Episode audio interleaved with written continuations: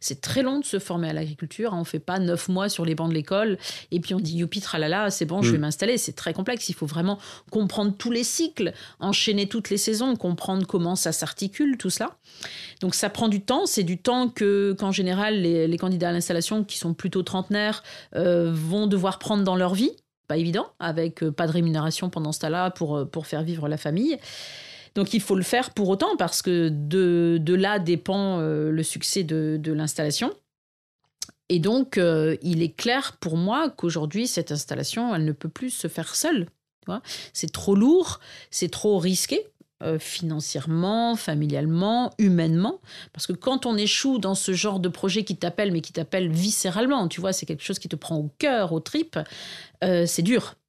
C'est pas comme créer ta boîte et puis t'échoues, bon, bah tant pis, dans 2-3 ans, tu t'en remettras psychologiquement, tu reviendras.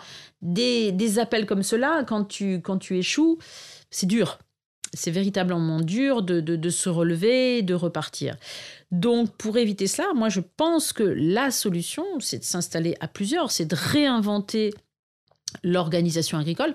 Alors, est-ce qu'on invente vraiment quelque chose? Je ne suis pas sûre. Parce que pour moi, l'idéal, c'est une installation un peu coopérative, finalement. Tu vois? Aujourd'hui, la ferme moyenne dans le grand ouest de la France, c'est euh, à peu près 120 hectares et 120 hectares, une personne seule sur son tracteur.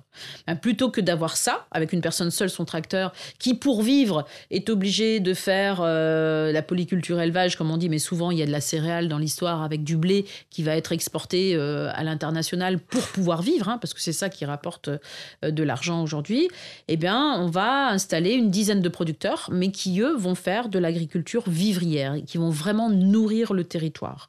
Donc sur cette dizaine de producteurs, il peut y avoir un maraîcher, euh, quelqu'un qui va faire de la poule pondeuse, quelqu'un qui va faire de la poule de chair, quelqu'un qui va produire des fruits, quelqu'un qui va faire du fromage, un peu de viande, etc. etc. Toutes ces pratiques-là, elles sont complémentaires. C'est-à-dire qu'on peut imaginer que les, légumes pas très jolis ou les feuilles de salade abîmées du maraîcher, eh ben, elles vont aller nourrir euh, les poules de celui qui fait euh, de la poule de chair ou de la poule pondeuse. Le fumier des poules va aller alimenter euh, les arbres de l'arboriculteur, etc., etc. Donc tu as un cercle vertueux. Tu vois, on parlait tout à l'heure de cet écosystème, ce cercle vertueux que tu installes agronomiquement parlant. Ça, ça va, on, on connaît à peu près. Mais tu as aussi un espèce de cercle vertueux, en tout cas une coopération qui s'installe au niveau du travail. Aujourd'hui, on l'a dit, hein, ces populations néo-agri qui ont eu l'habitude d'un job à la ville, donc elles ont eu l'habitude d'un bon revenu, elles ont l'habitude de vacances et d'une vie sociale. Quand tu deviens agriculteur, tout ça, ça vole un petit peu en éclats, en tout cas les premières années. Donc, plutôt que de se dire, bon, bah, je vais serrer les dents, je vais courber les chines, et puis euh, dans dix ans, j'aurai vieilli de vin, eh bien, on peut se dire que quand on est une dizaine d'agriculteurs sur une même ferme, quand il y en a un qui a besoin de prendre 4-5 jours pour souffler, euh, reprendre son, son, second souffle, eh bien, tous les autres, pendant une semaine, sont tout à fait capables d'aller lui faire ses récoltes, d'aller surveiller que l'irrigation se passe bien, de jeter un petit coup d'œil, euh, de faire une vente euh, s'il faut à sa place. Hmm. Au bout de 4-5 jours, tu sais, dans nos métiers, on a l'impression d'être parti 15 jours. Hein. Quand on quitte la ferme 4-5 jours, on a l'impression que, ouf, elle nous a beaucoup manqué, et donc on a hâte d'y revenir. Et donc, au bout de 4-5 jours, le second souffle est là, et la personne revient, et c'est reparti. Et tu vois, il y a une espèce de, cohésion, de solidarité qui se fait entre ces personnes. Donc, tu peux créer une banque de temps de travail, par exemple. Hein. Je t'ai rendu tel service à tel moment, bon, ben, je te, je te rajoute 3 heures, ou moi, tu m'en donneras 3 heures à un autre moment, etc. etc. Là encore, on n'a rien inventé. Hein. Et au milieu de ça, bah, tu mutualises les coûts. Un petit peu comme, euh, comme dans une copropriété où tu as toutes les charges communes qui sont partagées par, euh, par tous et chacun. Et eh ben chacun euh, va mettre au pot commun pour payer les frais de comptable, l'abonnement Internet, etc., etc. Et quand tu arrives à 10 devant ton comptable pour négocier les, les honoraires, ah bah, tu es plus fort que quand tu vas tout seul, tu vois. Donc tu arrives à mutualiser, à faire baisser les coûts.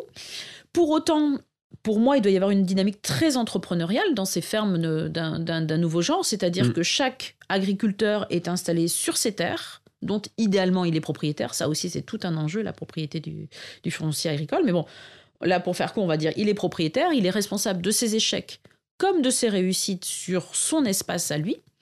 Et euh, avec tout ça, eh ben, ça fonctionne. Tu n'es pas seul au quotidien. Économiquement, il y a une petite solidarité quand même par la mutualisation des coûts. Tout le monde utilise les mêmes locaux. Il y a une mutualisation des équipements aussi. Et, tu vois, on revient à un système de scope, un petit peu agricole, avec dans la façon dont je l'imagine, peut-être une dimension qui va au-delà euh, de ce qu'est une scope aujourd'hui, parce que beaucoup de questions se posent quant à comment tu finances un, tel outil de travail, comment tu finances l'acquisition du foncier euh, et, d'une ferme. Ça, de toute façon, c'est une question qui se pose pour tous les agriculteurs aujourd'hui. Hein. Mais voilà, je pense qu'on peut euh, aller innover au niveau humain, au niveau organisation du travail, organisation de la façon dont la nourriture est produite et la façon dont elle arrive finalement dans l'assiette du consommateur. Parce qu'aujourd'hui, on a inventé des circuits qui, tombent, qui, marchent sur la mm, tête. Mm, quoi, mm. Hein. Quand on voit que dans tous les départements français, tous les départements français, je dis bien, 80% hein, de la nourriture qui est produite est exportée. Peut-être juste dans le département d'à côté, j'en sais rien, pour aller dans l'usine d'agroalimentaire. Mais 90% de ce qui est produit dans un département aujourd'hui est exporté. Ça n'a pas de sens. Donc il faut réinventer tout ça. Et la logistique dans nos métiers, dans l'agriculture, paradoxalement, est un nœud hyper important. Et donc, c'est intéressant de faire travailler des agriculteurs avec des logisticiens, avec des financiers, pourquoi pas, pour travailler avec du microcrédit, avoir accès aux fonciers. Donc, tu vois, c'est réinventer et faire prendre à l'agriculture et à une ferme une ampleur beaucoup plus grande sociétalement que euh, celles qu'elles peuvent avoir euh, aujourd'hui. Parce qu'aujourd'hui, finalement, la plupart des citoyens ignorent ce qui se passe dans une ferme, comment ça fonctionne, où sont les fermes, ce qui se passe une fois que le, produit de base est, sorti de terre, qu'est-ce qui lui arrive après? La plupart d'entre nous, on l'ignore. Et là, si tu remets de l'agriculture de proximité à côté des villes, eh ben, tu vas reconnecter les citoyens à la façon dont leur alimentation est produite. Et après, c'est une, chaîne vertueuse, c'est-à-dire que la personne qui sait... Euh, combien de temps il a fallu, combien de semaines il a fallu pour que pousse sa petite tomate, euh, les heures de travail qu'il a fallu au maraîcher pour la faire pousser, l'entretenir, l'irriguer, etc. etc.